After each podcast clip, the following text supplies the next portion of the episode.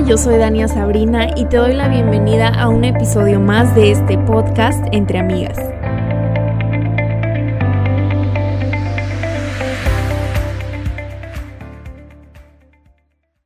Qué emoción tenerte, Evelyn, en este episodio de Entre Amigas. Estoy súper contenta y emocionada de escuchar tu historia, que la verdad es que me impresionó mucho. No, no había tenido la oportunidad de ver lo que estabas haciendo y compartiendo y cuando me topé con tu video dije, necesito escuchar lo que ella, lo que ella tiene que decir, necesito escuchar su historia y su testimonio y de verdad que estoy muy contenta de conocernos, una vez más conocer a gente de forma virtual, pero me encanta esto y gracias también por darte el tiempo de estar aquí.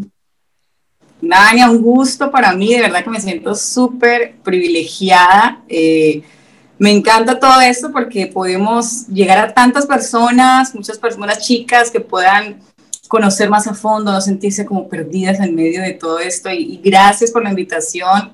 Me siento muy honrada y para mí el gusto realmente es mío. De verdad que me alegra muchísimo, muchísimo poder estar aquí. Sí, no, hombre, pues muchas gracias, Evelyn. Y la verdad es que te digo, me topé con tu video y, y fue un tema que dije, wow, o sea, tenemos que tenemos que hablar más de esto, pero antes de entrar al tema, bueno, quiero, quiero saber un poquito más de ti. Me estabas diciendo que, que tú y tu familia son colombianos y todo eso. ¿Por qué se vinieron a México? ¿Les gusta mucho o no? claro, nos encanta. Bueno, nosotros somos colombianos, yo soy colombiana, mi esposo, todos, menos mi hijo chiquitito, estoy casada hace 11 años con Diego Rossi, él es un eh, ministro, salmista también.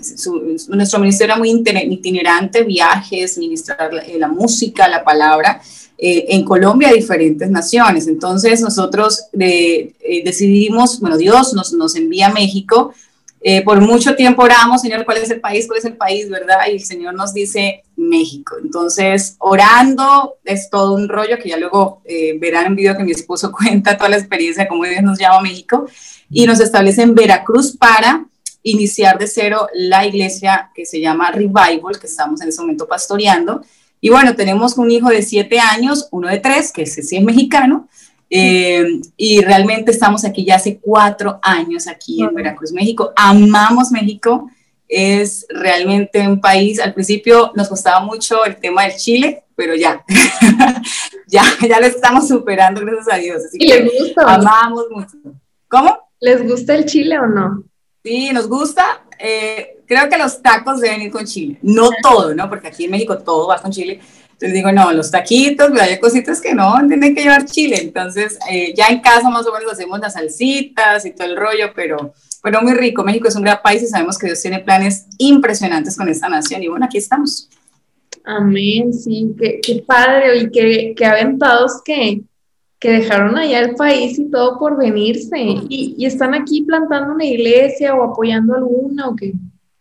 Plantamos una iglesia hace tres años que se llama Revival de cero, así el testimonio es, Dios nos dice, nos pusimos los dos a orar, Señor, ¿dónde? Y empieza Dios a abrir las puertas sin conocer personas. Eh, la iglesia tiene una característica, es que más o menos el 95% de las personas son gente ganada, ¿no? Entonces, eh, nosotros nos reunimos los lunes, el lunes, eh, nuestro lema es mi lunes no es negociable, y lo reunimos los lunes, ahora estamos haciendo reuniones cada mes, cada 15 días, los domingos por el tema de la cuarentena y la pandemia, entonces estamos en todo este tema, ha sido todo una locura, abrir, aperturarse. Eh, en, un camino unos colombianos, ¿no?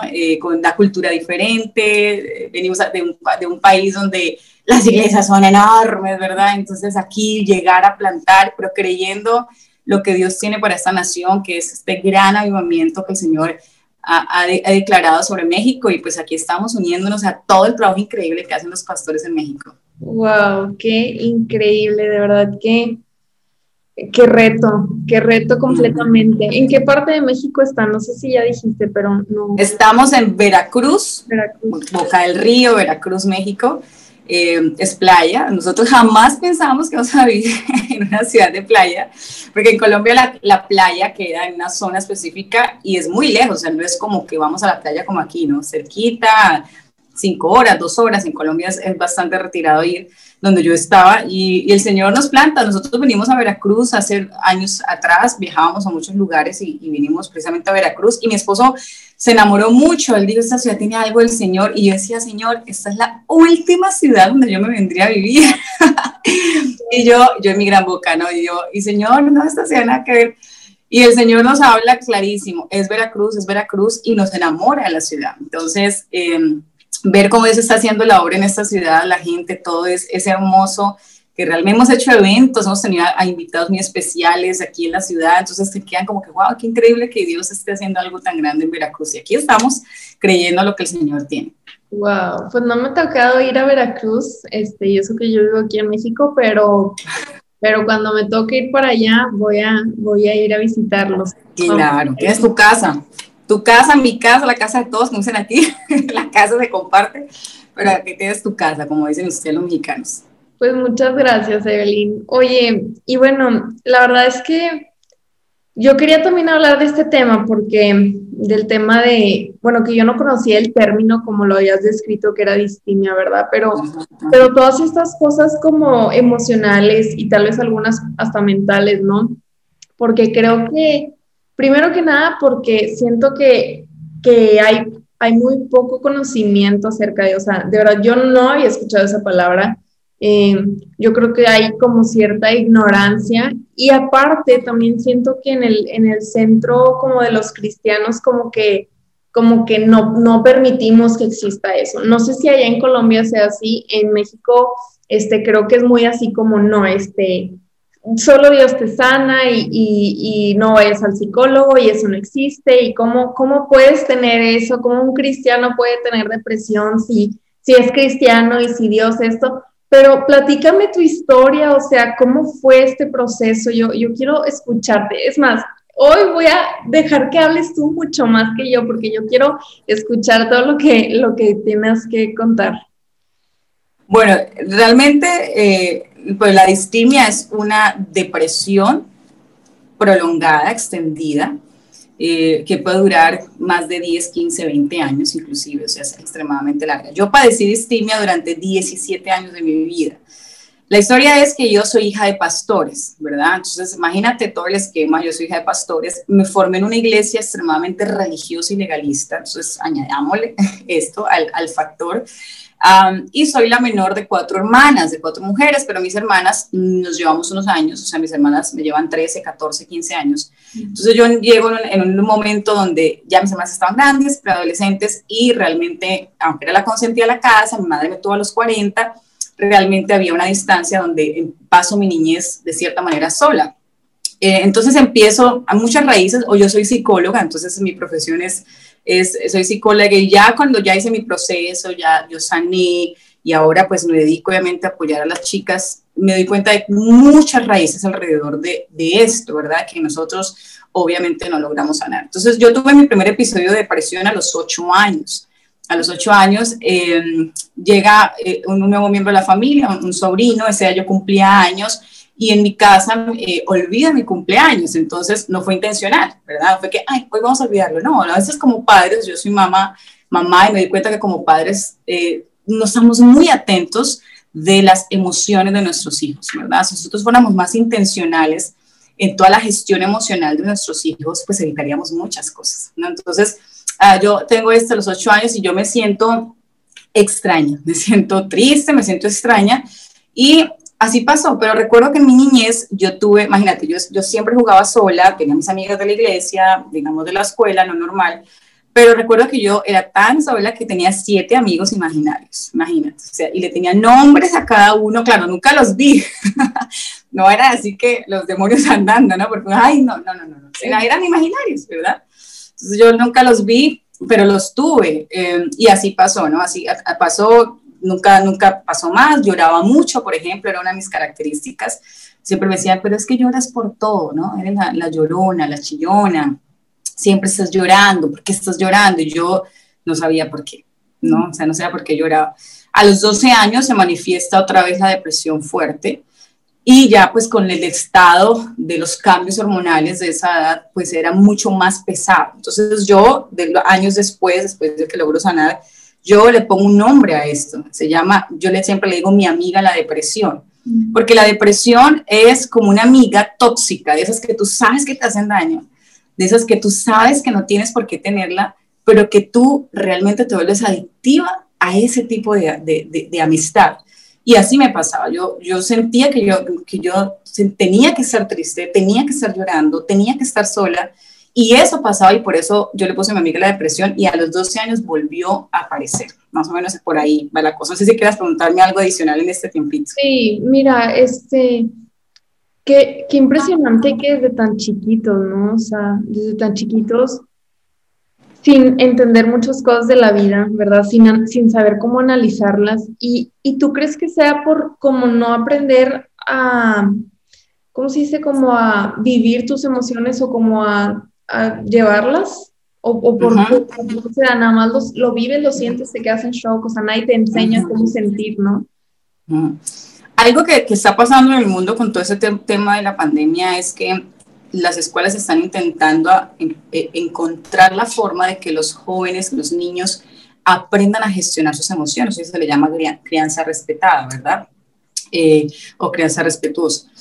Realmente la Biblia nos enseña mucho de esto, pero nosotros lo ignoramos. Realmente yo siento que la gestión emocional es algo que debemos hacer desde muy, desde casa, desde muy bebés. O sea, esto debe hacerse desde bebés, ¿no? Porque lloras, palabras que decimos, tú siempre lloras, tú siempre te enojas, porque te frustras. Entonces, ¿cómo le vamos a decir a un niño por qué te frustras si inclusive los adultos nos frustramos, ¿verdad? ¿Cómo le vamos a decir a, a, un niño no llores, que es una emoción normal. Entonces, ¿qué pasa? Como hay, de, cierta manera tenemos un, poca, poco conocimiento de que hay emociones, las emociones básicas eh, son, eh, está, según el, psicólogo Paul, son tristeza, eh, una de ellas es desagrado, digámoslo así, como el asco, desagrado, la otra es enojo, la otra es alegría y la otra es temor. Sorpresa también está, pero temor, como la película de Intensamente, ¿verdad?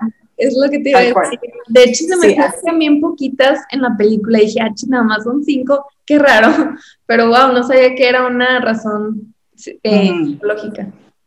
Sí, son cinco, porque de ahí se desprenden todas, ¿no? Frustración, este, eh, em, eh, fastidio, todas se desprenden, obviamente se, se ligan al sentimiento. Yo siempre le digo a las personas o a mis pacientes, les digo, mira, tienes el sentimiento, busca la emoción, gestiónala. O sea, es así. Tengo el sentimiento que tengo, ay, estoy frustrada. ¿Cuál es la emoción? Ay, la, emoción es que estoy enojada. ¿Qué me enoja? Ah, es que me enoja esto y esto. Ay, ¿cómo lo gestiono? Entonces, empezar el proceso de gestión, ¿no? ¿Qué pasa cuando eso se vuelve un hábito en nuestra vida? Si, hay, si es un hábito, entonces mi vida va a ser constantemente dominada por alguna de esas emociones y ahí es el problema en mi vida, como no hubo una buena gestión, había raíces emocionales no sanas, porque ese es el otro tema, ¿verdad? Hay raíces no sanas, porque papá, porque mamá, porque hermano, porque tío, porque abuelo, porque tantas cosas que aparecen, se manifiestan estas raíces eh, que están ligadas con muchos aspectos. Las raíces están ligadas al abuso mental, emocional, físico, sexual, están ligadas a todo el tema de rechazo, abandono, está ligada al tema inclusive de problemas físicos, enfermedades físicas, opresiones demoníacas, o sea, hay muchas raíces que manifiestan esas emociones. Entonces, cuando no hay una gestión, pues obviamente a, la, raíz estar arraigada obviamente en nuestro corazón, nuestras emociones, en nuestra alma, se manifiestan con ansiedad, se manifiestan con depresión, ¿verdad? Y ya de manera patológica se busca si este tipo de trastorno trasciende lo patológico si es porque quizás su cerebro tiene una reducción de serotonina, que obviamente la serotonina es, es esa neurotransmisor, hormona encargada de que nosotros nos sintamos alegres, entonces hay una reducción, ¿por qué una reducción? Pues puede ser que dentro de su cuerpo hay una falla patológica y es normal, no es raro, o sea, no es lo que diga, ay, no, está loco, no, puede pasar. Pero lo normal, digamos que dentro de lo que cabe, eh, el hecho de que haya una reducción es porque hay raíces en el alma, ¿verdad? Nuestra alma está la voluntad, las emociones, hay esas raíces no sanas sanémosla para estar mejor. Entonces, partiendo de todo eso, imagínate todo lo que yo puedo haber vivido o todo lo que la gente vive que no sabe, dice, ¿por qué me siento triste? Solo no tiene ni idea de detrás de todo qué pasó, qué pasa, qué vivió, qué exposición tuvo para que presente este tipo de situaciones, que es lo que me pasaba a mí.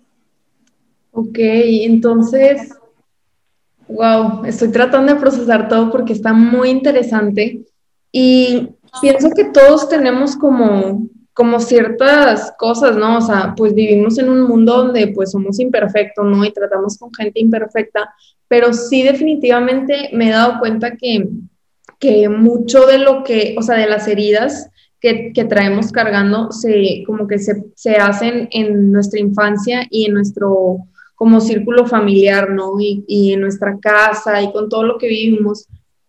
Y yo creo que todos tenemos algo que sanar, porque pues como te digo, no somos perfectos, pero digo, ¿cómo, es este proceso de darte cuenta? Y me encanta cómo, cómo lo dices, ¿no? O sea, a ver, siento esto, y esto solo puede ser una de estas cinco eh, emociones, y, y por qué, y, y, qué más, o sea, ¿cómo, ¿cómo lo gestionas, cómo lo sanas, o sea, cuál es tu proceso para, para sanar y cicatrizar esa herida? Lo primero es ser consciente que necesitamos realmente ayuda. A mí me pasaba era que yo, algo que tenía Dani es que yo nunca hablé, nunca. Entonces, ¿por qué? Porque era la iglesia, porque la iglesia tienes que ser santo, ¿verdad? Y en la iglesia, pues tú sirves en, en, el, altar y tú cantas y tú ministras. Ay, es que seguramente estás mal con Dios. Y me dice, no estoy mal, o sea, no, simplemente necesito ayuda, ¿verdad? Entonces tú oras y si bien Dios está ahí, también el Señor eh, usa o te rodea de las personas correctas, pero uno a veces es como, no, no le cuento, no, no digo, no, no hablo. Entonces yo no hablaba. Duré muchos años sin decir, mis amigas de por sí, yo siempre tuve ese don de, aconsejar, de hablar, mis amigas venían con sus lágrimas, me contaban y yo, ay, yo me ponía la máscara y súper feliz, y ay, no pasa nada. ¿Tú cómo estás? Yo, ay, súper bien. Y cuando llego a la casa, yo recuerdo que estaba así destruida. Entonces, la cuestión de esto era que a mí a los 13 años empiezan a llegarme los pensamientos suicidas. Entonces, ese es el otro factor. Llega un punto donde tú estás tan agobiado que tú dices el existencialismo, ¿verdad? ¿Para qué vivo? ¿Para qué esto? ¿Para qué toda esta situación? ¿Yo para qué estoy aquí? O sea, ¿para qué? Entonces empecé yo, ay, si me quito la... Y empecé, ¿no? Gracias a Dios no había en ese tiempo Google, si no hubiese buscado opciones, pero obviamente, gracias al Señor guardó. Pero yo me pensaba, esto no... Pero mi, siempre mi temor era, ¿y si me condeno? Y si, o sea, siempre, ¿no? Entonces, lo único que me sostenía en ese tiempo era eh, iba a campamentos cristianos y esos campamentos Dios me daba palabra y yo como que me aguantaba esa palabra por todo un año hasta el próximo campamento. O sea, era fuerte, no tenía ni idea de la gestión.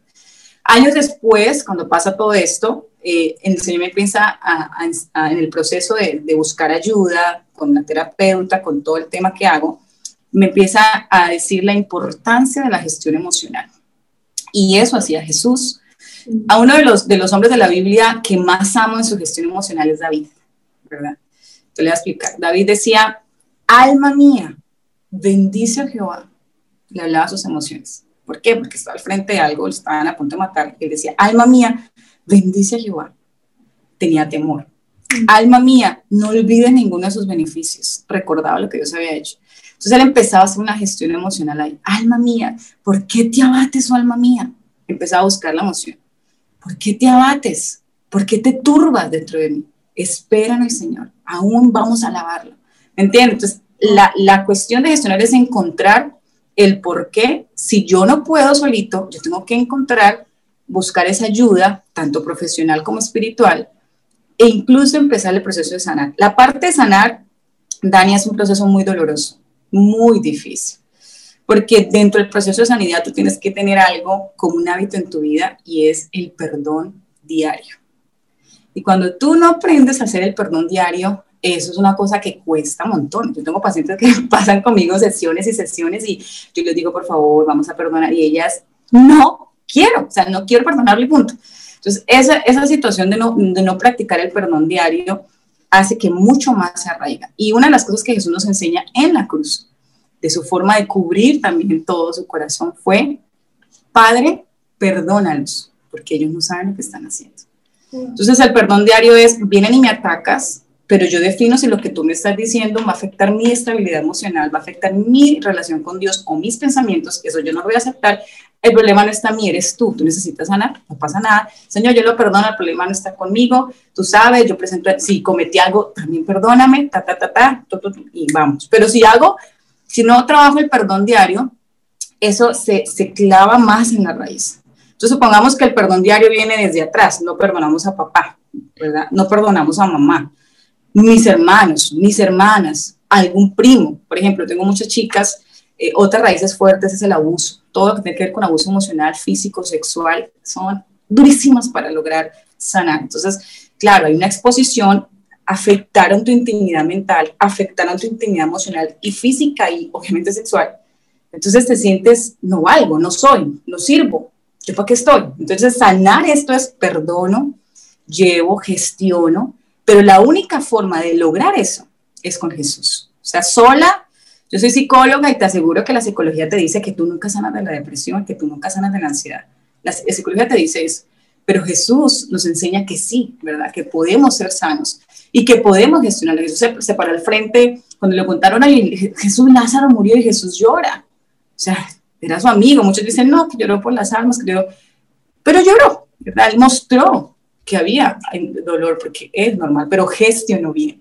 Entonces yo pienso que es importante el perdón y es importante hacerlo diariamente, ¿verdad? No tomarlo diariamente para nuestras vidas. O sea, el, el perdonar cada ofensa que se reciba o cada cosa que no te gusta es como practicarlo en ese momento, ¿no? O sea, eh, no gancharte, no clavarte, no sé, cómo le, no sé cómo le digan en otros países, pero sí, porque, híjole, sí que el perdón provoca esta amargura, ¿no? De la vida. Y yo pienso que cuando no sanamos una emoción, y sobre todo una emoción así como, como el perdón o el enojo o el dolor, este, el cuerpo lo va a sacar de alguna forma. El cuerpo lo va a hablar, lo va a decir, lo va a sacar, y siempre es con una enfermedad, ¿no? O sea, con, algo que, el cuerpo lo tiene que, expresar. Entonces, con razón Jesús decía, ¿no? Perdona y perdona así como tu padre te perdona. Y hace poco este, hablaba también de esto. Yo decía, si Dios me pudo perdonar a mí, que yo no voy a poder perdonar a otras personas, ¿no? O sea, si yo cometí las más grandes ofensas contra Él y me perdonó, yo puedo perdonar a otras personas también. Pero tú qué piensas del perdón este, en cuanto a cómo lo expresas con las personas? Hay personas que, que perdonan y es como aquí no pasó nada, súper bien, este, te, sigo amando, eh, literal se olvidan, pero hay personas que perdonan y se alejan. O sea, ¿qué, qué piensas de eso? ¿Realmente está perdonando a la persona que se aleja o, o, o qué? ¿Cómo, ¿Cómo funciona eso? El perdón, mira, perdonar no es olvidar como tal. Perdona y olvida. Digo, señor, tú eres el único que hace eso porque honestamente es muy difícil. Yo siempre le digo a las pacientes, el perdón es cuando tú te acuerdas y ya no te duele. Mm. Así, o sea, perdonaste y, y tú, te quedas pensando en eso y dices, pues ya no me duele, o sea, ya estoy verdaderamente libre, o sea, ¿verdad? Y, algo que yo le digo, a mí me pasó una situación con, con unas personas hace como dos años, ya yo estaba sana, y me dolió, o sea, yo tan honesto, me dolió. Entonces, yo ya los perdoné, pero tiempo después me contaron cosas de ellos y yo dije, ay, como que, obvio, ¿no? ¿Qué les pasa? Y eso me dijo, no has perdonado. Y por ahí puede venir una raíz de amargura. Entonces yo me dijo, todos los días te vas a parar y vas a perdonar. Entonces yo me paraba todos los días. Señor, hoy los perdono una vez más, como dice la Biblia, ¿no? Por eso el Padre nuestro es como tan ligado a nuestra oración diaria, no repetitiva, sino obviamente una oración fresca ligada, o sea, perdónanos y perdón hasta un punto de que realmente los perdoné y cuando volvieron a comentarme, ya yo sentí como, ah, no, ¿por qué les pasa eso? O sea, sentí compasión. Jesús nos enseñó eso en la cruz, ¿verdad? Entonces, algo, algo em, complejo es que yo siempre les digo, si tú, mira, hay personas que se llaman paz. Los paz son personas altamente sensibles, ¿verdad? Yo soy una paz, ¿verdad? Soy una persona altamente sensible, entonces yo me conozco y yo protejo mi corazón. No soy dura, sino lo que yo digo es, yo guardo todo en mi vida, yo protejo mis hijos, yo protejo mi hogar, yo tengo que proteger mi corazón y entonces yo sé hasta qué punto llegar y sé hasta qué punto no. Pero hay personas que no, hay personas que son cero paz, relajadas, aquí no pasa nada y está bien. Entonces yo pienso que es importante conocernos. Si tú eres una persona altamente sensible, que lo sabes y no está mal serlo porque para, para, el Señor Dios te creó así. David, por ejemplo, era un paz, ¿verdad? Pablo no lo era, por ejemplo. Pablo era súper relajado, todo, pero Pablo tenía pues ese carácter, ¿no? De que así es, blanco-negro. Algo que yo explico con las emociones es que Pablo y Pedro son personas que, por ejemplo, Pablo se encuentra con Jesús, tres días ciego, recibe el Espíritu Santo y vamos. Pedro, tres años con Jesús, camina sobre las aguas, camina con Jesús, corta la oreja, todo el rollo, y hasta que no entra un Hechos 2, que se encuentra con el Espíritu Santo, Pedro no cambia y sin embargo tenía aún sus luchas, ¿verdad? Entonces, no todos son Pablo, no todos son Pedro. Y eso hay que tenerlo claro y yo debo conocerlo. Porque si yo tengo claro quién soy, digo, ok, yo así trabajo, perdono, pero listo, o sea, perdono, yo ya sé, ya tengo más para tal cosa, ya trabajo aquí, pero sin, sin necesidad de estar en la prevención, de poder disfrutar también de buenas amistades, de buenas relaciones, por el hecho de que ya me pasó, ¿verdad? Entonces es importante como conocernos, Dani, eso es muy importante. Sí, definitivamente. Fíjate que yo soy una persona que, hablando aquí honestamente, yo evado mucho mis emociones. Bueno, estoy trabajando en eso, pero me ha costado. Pero haz cuenta que si algo pasa, este, trato de no, o sea, como que no pienso en eso. Este, si, si me llego a topar con la persona o tengo que hablar de la situación, no sé ni qué decir porque no pensé eh, ni, ni cómo me sentía, ni lo que pensaba al respecto. O sea, como que, como que me bloqueo pero últimamente, o sea, me, me, he dado cuenta de eso y sobre todo en el matrimonio que, pues que tienes que saber cómo, cómo te sientes para solucionar las cosas, ¿no? Entonces me he dado cuenta que, que eso es algo que yo he tenido que trabajar, este, pero sí me ha costado porque sí tengo que ser consciente de decir, hey, piensa, o sea, ya sé que no quiero pensar en eso, ya sé que no, que, o sea, tengo que hacerlo, tengo que hacerlo porque si no me quedo estancada y no sé cómo, cómo solucionar la situación. Entonces, pues, no sé, supongo que hay gente que se puede identificar conmigo en el sentido de que se bloquea y así, pero, pero qué cañón este, el poder conocernos a nosotros mismos para saber cómo, cómo actuar y cómo mejorar y qué cosas necesitamos cambiar, ¿no? Oye, Evelyn, y también te quería, te quería preguntar, este, hablando del tema de, la distimia, ¿tú, tú me dices que a los ocho años tenías un episodio y luego a los 12 años tuviste otro y supongo que durante ciertos años estuviste teniendo, ¿no? Pero ¿cómo, cómo se veía? O sea, ahora que ya estás lejos, ¿cómo se veía? O sea, era algo que estaba constantemente, o sea, todos los días sentías como esta cierta tristeza o era algo que a veces estaba y a veces no, eh, por temporadas ni siquiera, ni siquiera la sentías. O sea, ¿cómo, cómo se ve eso? Eh, yo tuve a los dos, empecé a tenerlos y eran seguidos, seguidos por mucho tiempo, me duraron hasta más o menos los 17 años, duraron. Entonces, la, la depresión obviamente es un, es un, trastorno enfocado a la salud mental, ¿verdad? Que se caracteriza obviamente por la falta de interés, tristeza, eh, tristeza permanente, insomnio o dormir mucho. Eh, también vienen con trastornos alimenticios, eh, también viene con mucha culpabilidad, baja autoestima, entonces viene como todas esas emociones encontradas, ¿verdad? Entonces a los 17 años como que baja un poco y yo a los 19 entro a la universidad, conozco a mi esposo y ahí cuento yo que la, la, esa amiga de depresión como que se va, y ahí dice, ah, en lo que yo creía, ¿verdad? Pero yo seguía manifestando mucha tristeza y mucho llanto. Y ellos me preguntan, ¿por qué lloras? ¿Qué pasa? ¿Qué quieres? ¿Qué te... Éramos novios, ¿no? ¿Qué necesitas? ¿No? Pero yo estaba tan distraída en la universidad, cosas de la iglesia, todo, que yo como que ah, me olvidaba, ¿no? Pasa el tiempo y cuando yo quedo embarazada y nace mi hijo mayor, yo tenía 27 o 28 años, 28 años tenía, eh, yo recibo eh, eh, la depresión postparto, entra. Entonces empiezo a sentir, a mí siempre me daba una hora determinada, ese es otra, otro factor, me daba entre las 5 y 30 y 5 y 40 de la, de la noche, porque en Colombia anochece sobre las 5 y media, 5 y media, 6 de la tarde. Entonces a esa hora me daba, cuando el sol empezaba a caer, yo empecé a sentir eso, o sea, era, era muy fuerte. Uh, y entonces me dio, me dio como depresión postparto pero la gestioné, hablé con la, con la ginecóloga, ah, no pasa nada, tranquila, hagamos esto, ta, ta, ta, y dije, bueno, listo, ya no vamos a seguir viajando, vámonos de viaje, hagamos como siempre hemos hecho ministrando. Pasa así también un año después, y al año estábamos precisamente en Argentina, y una noche, después de ministrar y todo, estaba yo eh, acostada, mi hijo estaba durmiendo con mi esposo, y yo siento como cuando tenía los 12 años, o sea, literal que vino así, fuertísimo. Entonces, yo empecé con las mismas preguntas, ¿por qué no valgo? No soy, mi culpa, no sé, ¿para qué vivo? ¿Qué pasa? De todo. Y pero yo no tenía ni idea, o sea, yo no, no captaba. Y ya, ya desde ahí me duró a los 29, a los 30 y a los 31, esos tres años fueron fuertísimos. Eh, yo dejé de viajar, y mi esposo yo mejor me quedo, yo no me siento cómoda para administrar, no tengo nada para dar, me siento así, o sea, cometí muchos errores como el hecho de quedarme, como el hecho de no pedir ayuda, como el hecho de que a quién le digo, ¿verdad? y era constante, pero yo eh, me decía, pero ¿qué tienes? A ver, vamos de viaje, a ver, ¿a dónde vamos? Y yo decía, no, yo no quiero ir a ningún lado, yo no quiero nada. Eh, si lo comentaba con alguien, me decía, pero todo en ti está bien, tienes todo, tienes casa, tienes toda estabilidad. Yo decía, pero es que eso no se trata de tener, sino de sentir, ¿verdad? Entonces, después de ponerme a estudiar un poco y recordar todo el tema de la universidad, yo leí y dije, mi amor, creo que tengo depresión. O sea, definitivamente tengo depresión y él, pero ¿qué es eso? cómo se, cómo se, cómo se come? ¿verdad? Y, y, cómo es la cosa? Y no, tengo depresión. Entonces la situación empeora porque yo empiezo a tener pensamientos suicidas otra vez. Entonces, uno de los pensamientos más fuertes que tuve, un día yo los miré a los dos, estaba mal, o sea, mal, mal, yo empecé a hacer ejercicio agresivamente, me bajé muchísimo de peso. ¿Por qué? Porque el ejercicio te produce endorfinas, serotonina, se elevan en ti. Entonces me hacía sentir muy cómoda. Yo decía dos, tres horas, así en la noche, vivía para eso, ¿no?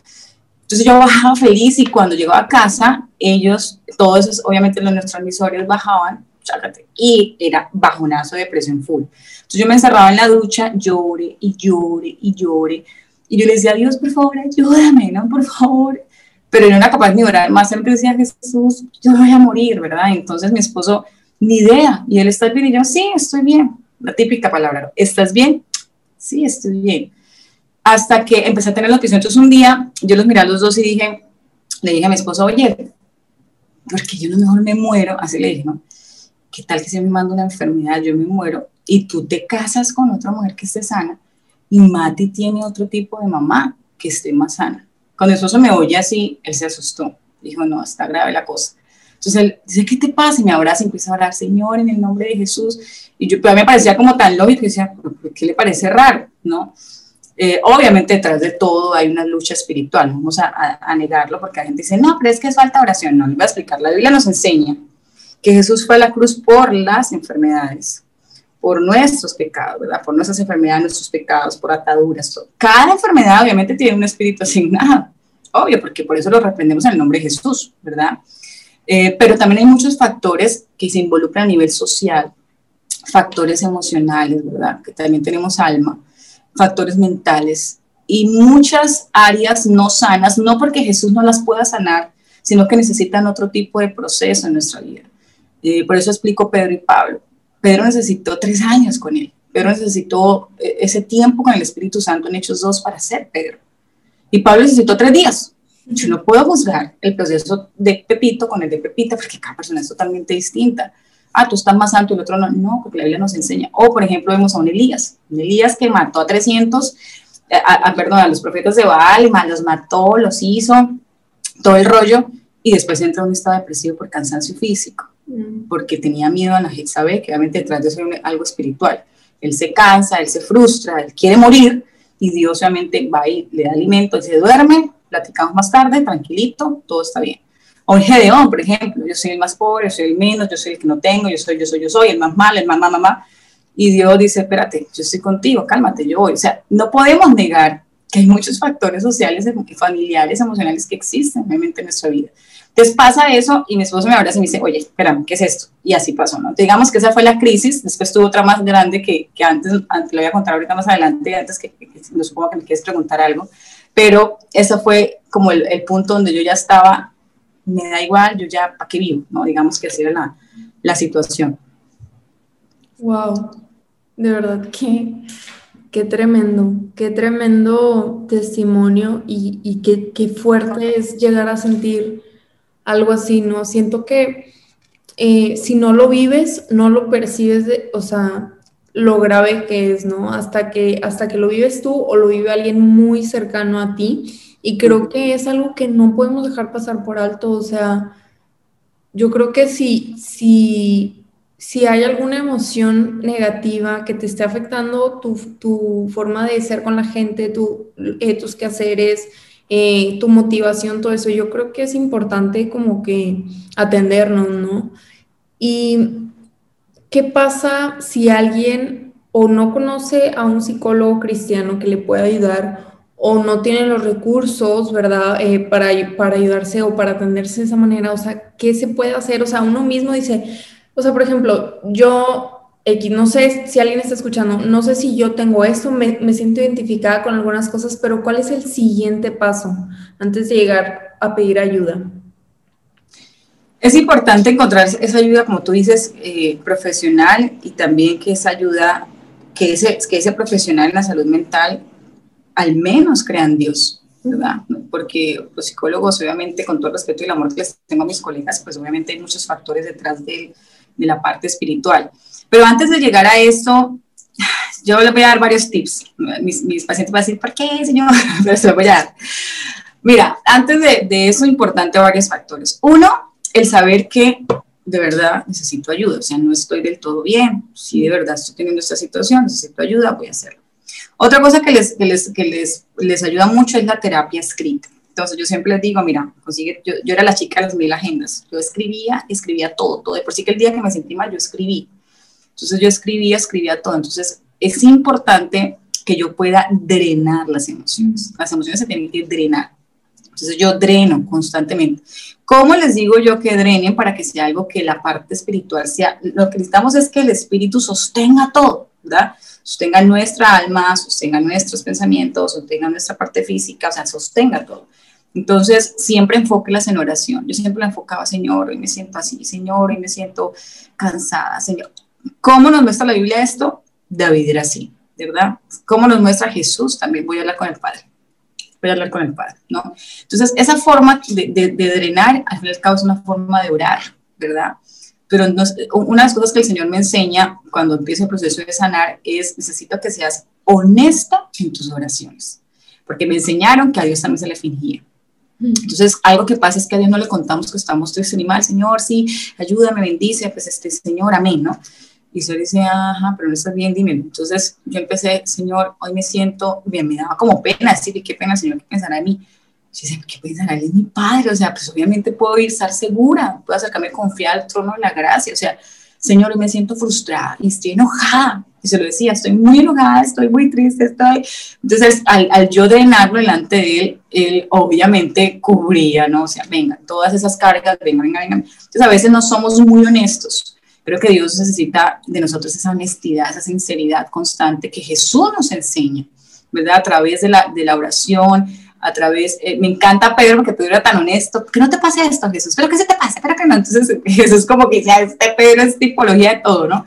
Entonces eh, David lo decía, me siento batido, Señor, me has abandonado, pero si yo me voy a la esquina, tú estás, pero o sea, David era muy honesto en todo lo que pasaba. Entonces la honestidad el escribir muy constante lo que siento, cómo me siento, Señor, me siento así, me siento frustrada, empezar a encontrar la raíz, por qué, y ya ir un poco más allá, si en casa hay esos hábitos, ¿verdad? Si en casa, eh, ¿qué me decían? Ah, claro, mi mamá siempre me decía que yo era una tonta, ¿verdad? No me pasaba a mí, ¿no? Mi madre nunca lo dijo, pero tengo pacientes que, ah, mi mamá me dice que era una tonta.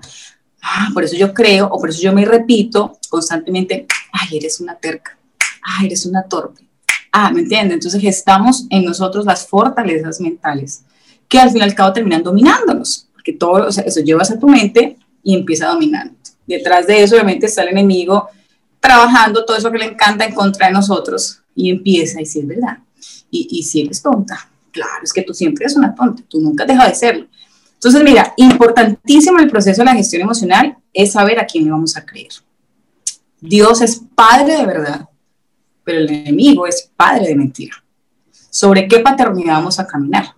¿Caminamos en la paternidad de la verdad o caminamos en la paternidad de la mentira? Satanás viene a decirnos, nadie te quiere, estás sola. Y le creemos, es verdad, claro, mi casa, mi mamá, mi familia. Pero recuerden que él está diciendo una mentira. Porque algo que Jesús nos dijo y nos dice en la palabra es que todos los días está con nosotros, hasta el fin. Entonces, viene, ta, ta, ta, ta, ta, espérate, no es verdad. O sea, Jesús mío que va a estar conmigo todos los días. Yo le creo a Jesús porque le voy a creer a Él. No es cierto. No es que mamá no me quiere. Es que Jesús con todo me va a recoger y me ama. Espérate, no es verdad. No, no, no. Es que mamá nunca te ha querido. Quizás mamá vivió cosas muy fuertes. Soy empática con el dolor de mamá. ¿Qué vivió mamá? ¿Por qué mamá fue dura? Vamos detrás de mamá. Claro, el abuelo fue así. Vamos detrás del abuelo. Claro, pasó así. Claro, son maldiciones, patrones de conducta. Vamos a sanar. O sea, es ir en todo el proceso hasta romper ese patrón, esa maldición y empezar una nueva vida realmente. Y decir, ya mi casa no va a ser así, yo no voy a repetir, no importa si mamá y papá o abuelo fueron así. Claro, hay muchas cosas detrás, Señor, sana, perdónalos. Ahora yo me voy a gestar un nuevo camino. Entonces, es un trabajo constante que solo os cuesta. ahí entra la ayuda profesional y la ayuda espiritual. Si tienen un gran líder, gran pastor que es consciente de tu salud mental y te dice, vamos, claro, vamos, apoyémonos, vaya, ¿no? Eh, si no tienen, entonces, si tienen los recursos, busquen la ayuda profesional, pero que ese psicólogo crea en el Señor, crea en Dios. Quizás no es cristiano, pero cree, diga, no, si yo creo en Dios, te va a servir porque no va a ministrar incorrectamente a tu espíritu, ¿verdad? O ayuda profesional y a la par, la, la líneas con la espiritual. Mira, pastor, estoy en un proceso, claro, ve, y aquí te apoyamos en lo espiritual, ¿verdad? Entonces, es encontrar el camino. Si tienes un gran amigo, eh, que te pueda ayudar en el proceso y claro, si estoy pendiente, ¿qué necesitas? Hoy me siento mal, vámonos, ¿qué hacemos? Venga, sentémonos, que también te sirve. O sea, es rodearnos. Si no tienes a nadie, siempre está el Señor contigo y estás tú. A veces nosotros nos odiamos tanto y olvidamos que somos las personas con que más tiempo pasamos, ¿verdad? Y nos damos duro y nos atacamos y somos nosotros mismos con nosotros mismos todo el tiempo. Entonces, no, espérate pero sí, realmente la ayuda, eh, yo siempre digo, la ayuda viene de Dios. O sea, el Señor da la ayuda y usa las herramientas, nos rodea las personas correctas para que nosotros podamos, eh, por eso el Señor siempre rodeó a David de valientes. Y sin embargo, David siempre iba a los pies del Señor, ¿verdad? Entonces es muy importante ser intencionales con nuestro estado emocional.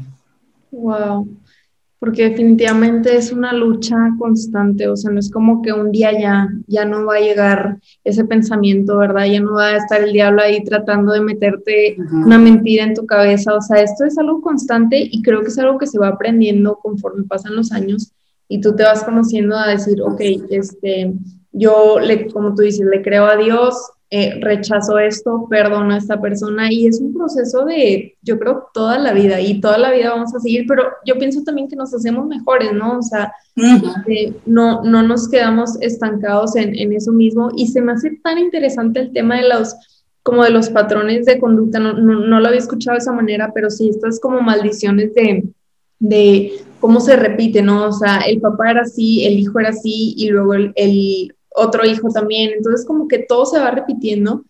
Y algo que me gustó, como le dijiste, es tratar de empatizar, ¿verdad? O sea, si tú ya estás consciente de que tal vez tu, tu mamá o tu papá tuvieron algún error, en vez de estar como que en su contra, de, ah, eh, te equivocaste en esto y fallaste en esto, más bien como empatizar y ver qué, qué heridas ellos cargaron, ¿verdad? Porque hace hace una década no se conocía lo que es ahorita la psicología, no se, no se entendían las emociones como se entienden ahorita. Entonces, qué importante es poder empatizar este, con otras personas, con sus heridas. O sea, a veces, antes, antes yo me podía llegar a topar con gente que X, o sea, eh, gente desconocida en, la tienda o algo y, y, me contestaba de cierta forma o, o como que, ay, o sea, me frustraba su forma de, de tal vez responder o lo que sea y yo me enojaba, ¿no? Así como que me molestaba con la persona, pero ahora entiendo que cada persona vive una, una serie de cosas, o sea, y ah. que las hacen ser así, y pobres personas que a veces no tienen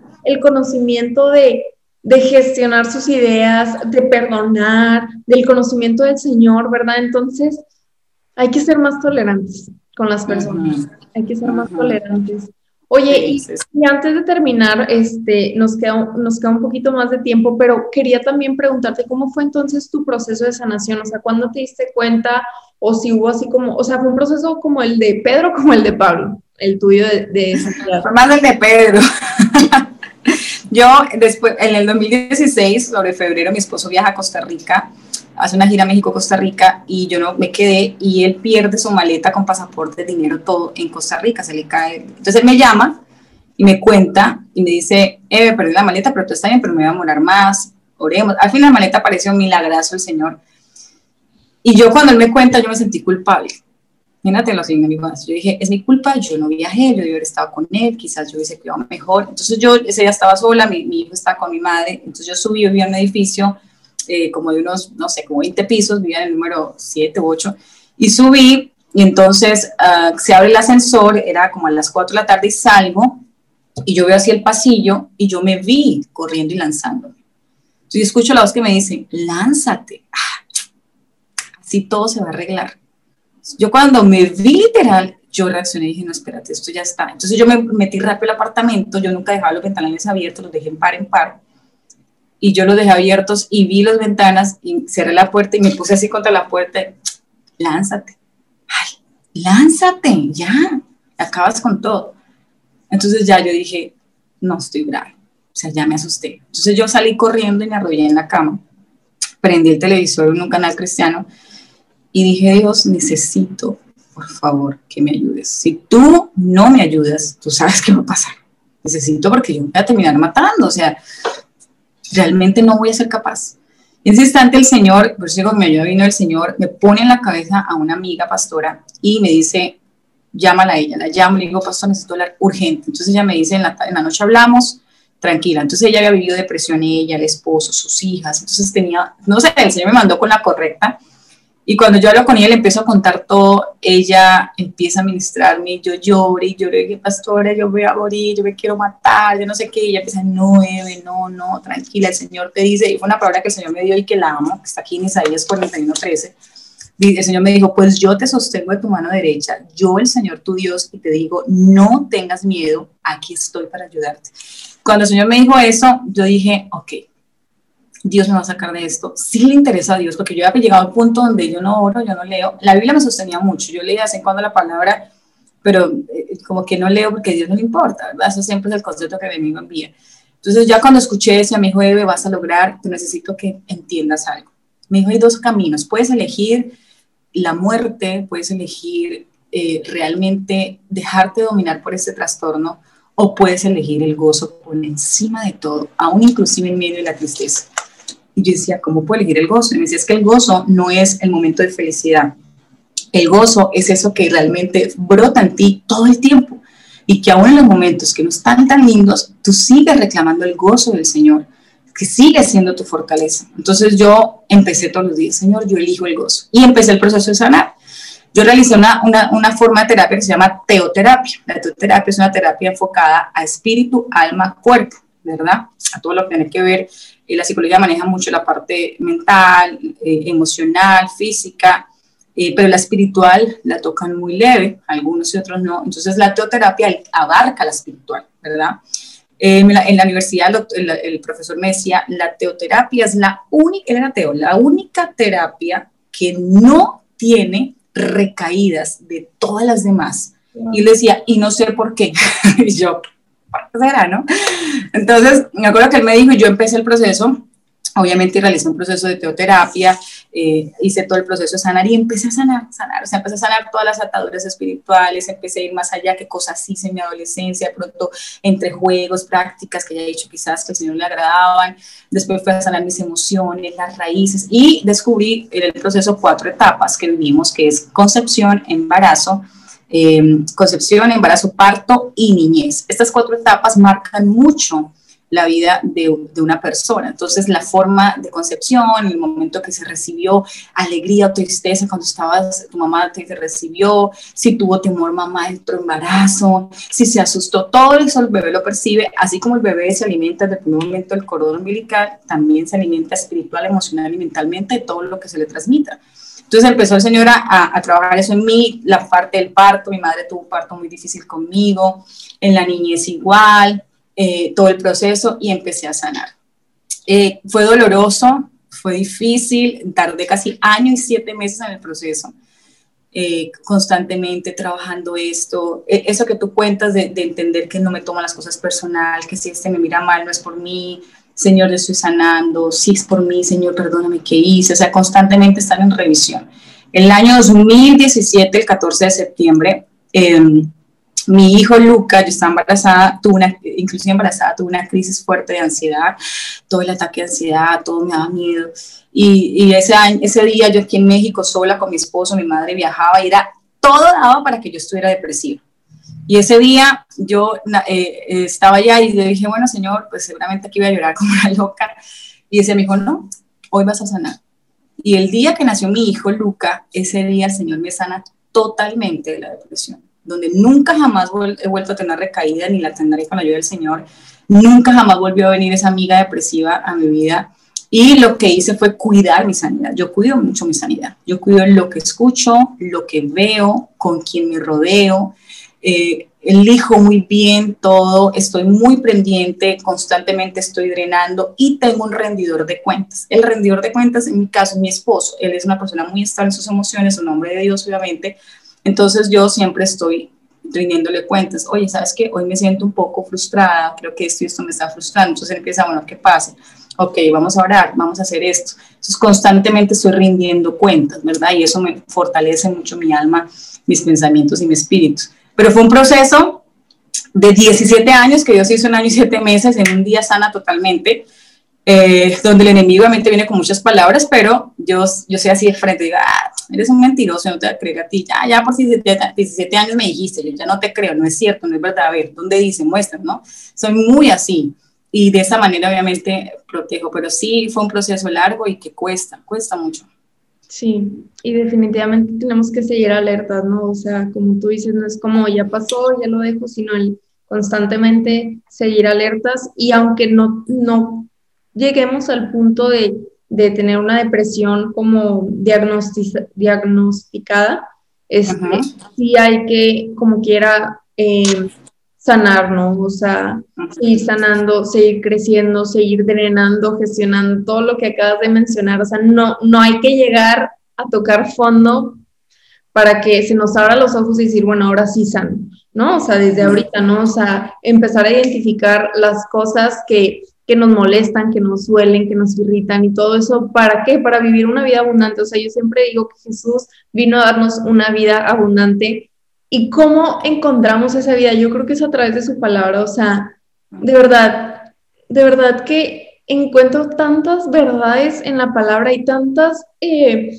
instrucciones y de cómo vivir una vida increíble, o sea, realmente, nada más que somos bien tercos y nada más que no nos gusta leer la Biblia y no nos gusta este, disciplinarnos con eso, pero yo recuerdo este, la primera vez que leí la palabra, eh, fue a mis 19 años.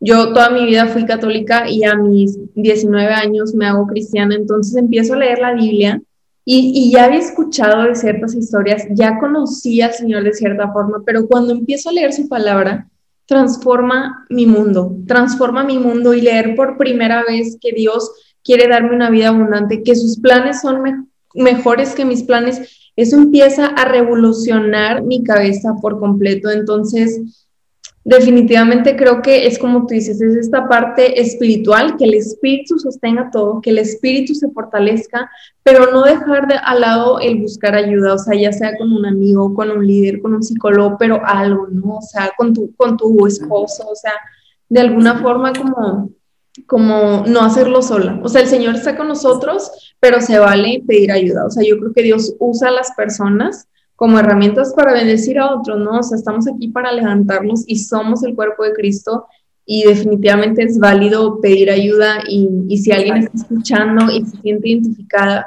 pues aquí Evelyn nos dejó un montón de consejos increíbles que podemos poner en práctica desde hoy. Definitivamente me llevo tarea al estar escuchándote el día de hoy, este, pero estoy, estoy impresionada con este tema. Me encanta la psicología, de verdad me encanta el aprender cómo funciona una persona, su cerebro, sus emociones, se me hace un tema muy, muy interesante y padrísimo que hayas eh, podido compartirnos esto el día de hoy. Gracias, Dania. Pues la verdad, esto es, es, es hermoso dentro del cuerpo de Cristo Sé que uno de los dones que se manifiestan ahí es eh, la importancia de ser personas sabias y dar buenos consejos. Y ahí yo digo, esa es la psicología. Gente realmente de Dios que dé buenos consejos y, les animo realmente a que, a que cuiden la salud mental. Eh, no importa si eres líder, pastor, profeta, viajes o sirvas, o sea, cuida tu salud mental. Realmente la salud mental es más importante que la física porque muchos de los dolores físicos es por la falta de tener una buena, buena gestión de nuestras emociones. Eh, cuiden mucho los, con quién se rodean, eh, sana, perdona, ¿verdad? Yo sé que es difícil perdonar a papá, mamá, hermanos, tío, eh, nos sentimos que fue contra nosotros o que, que, somos culpables, yo qué hice, sí, pero de eso no se trata, ¿verdad? Porque si no, no mereceríamos la salvación. elige el gozo por encima de todo. A veces los días yo, yo te animo cuando los días sean, sean grises, eh, cambie la queja por alabanza, ¿verdad? Entonces empieza, yo sé que cuesta, pero empieza, Señor, te alabo, te exalto, tú eres, tú sigues siendo Dios, eh, mi corazón te exalta, yo sé que mi mente quiere quejarse, pero mi alma no se queja, o sea, trabaja, hazlo, practícalo, haz esos nuevos hábitos en tu vida, para que pueda realmente vivir en ese gozo del Señor, ¿verdad? No permitas que Satanás gane, el diablo no puede ganar, él ya está vencido. Así que párate y no, Señor, yo voy a sanarlo, yo lo voy a hacer, eh, no te tomes todo personal, también les dejo ese consejo, no es contra ti, es un espíritu incorrecto en la gente, la gente está herida, herido va a herir, gente sana va a sanar. Entonces, es que eh, esta persona me hiere constantemente, él está herido, entonces protege tu corazón, lleva la oración, trabaja eso en ti. Y les dejo dos versículos que quiero regalarles. El primero es el Salmo 41 que dice, con paciencia esperé que el Señor me ayudara y Él se fijó en mí y oyó mi clamor. Me sacó del foso de desesperación, del lodo y del fango, puso mis pies sobre suelo firme y a medida que yo caminaba, que es proceso, ojo para que estemos pendientes, me estabilizó me dio un canto nuevo para entonar, un himno de alabanza a nuestro Dios. Muchos verán lo que Él hizo y quedarán asombrados y pondrán su confianza en el Señor. Amo este Salmo 40, es como que, ay Señor, es verdad, Y lo último que quiero dejarles para aquellos que quizás tienen situaciones con la ansiedad, que también es otro tema full, es Juan 14, 27, dice la Biblia, les dejo un regalo, imagínate un regalazo que nos dejó el Señor. Paz en la mente, pensamientos y en el corazón, emociones. Y la paz que yo doy es un regalo que el mundo no puede dar. Es que si yo me consigo este novio voy a tener paz. Es que si yo tengo ese trabajo voy a tener paz. Es que si yo, no, no, no, te, no vas a tener paz, porque es que el mundo no te la va a dar, te la da Jesús. Dice, así que no se angustien, no se angustien ni tengan miedo. Ahí está, no tengan miedo. Yo, Señor, tengo tu paz. Claro, la parte física tiene miedo, pero yo tengo tu paz, es un regalo y yo acepto ese regalo y yo me cubro con ese regalo. Entonces es un trabajo constante lo que tú dices, Dania, de leer la palabra, de, de, involucrarnos en ella, que cuando vengan esas dudas, echar fuera esa duda, de conocernos y de avanzar al futuro brillante que el Señor tiene para nosotros. Así que yo creo que el Señor está a cargo en esta temporada, creo que hay mucho interés en la salud mental, emocional. Vamos a lograrlo y vamos a ser mejores para alcanzar mucho más para Cristo que al fin y al cabo es lo que el Señor quiere que hagamos con nuestros vidas. Así que gracias, Dania, me siento muy, muy, muy feliz y muy honrada. No, hombre, Evelyn, de verdad que me encantó, me encantó, me encantó este, este episodio. Definitivamente este, me deja mucho que pensar, mucho que mejorar y todo. Eh, y es, es, el entrenarnos, ¿no? Entrenarnos para ganar la batalla y gracias por todo lo que nos compartiste. Antes de, terminar, me encantaría que nos compartieras tus redes sociales para que las que estén escuchando, viendo, te sigan también. Claro, estoy en, Instagram como arroba Evelyn Rossi, el Rossi es R-O-S-S-I de iglesia. Eh, y también tengo otra cuenta que es arroba soy brave, soy valiente, soy brave. Eh, ahí también está en Instagram, en Facebook igual, también está en TikTok. Ahí estamos en todos haciendo reels. Así que bueno, estamos ahí conectados. Lo que, lo que pueda servirles está a mi alcance. Con todo el amor del mundo, yo sé, estoy pendiente de algunas ayudas que voy a dar también para que tengamos más material. Ahí estamos trabajando en lo que el Señor ha puesto en nosotros. Qué padre. No, pues qué emoción. Vayan a seguirla para que para que sigan aprendiendo este tema porque definitivamente ha sido de mucha, mucha bendición. Te agradezco con todo mi corazón que hayas tomado este tiempo y, por compartirnos todo lo que nos acabas de compartir. Te mando un abrazo muy grande. Gracias, Dania. Un abrazo a ti. Un día conocerte. Claro que sí. Bye. Bye, bye.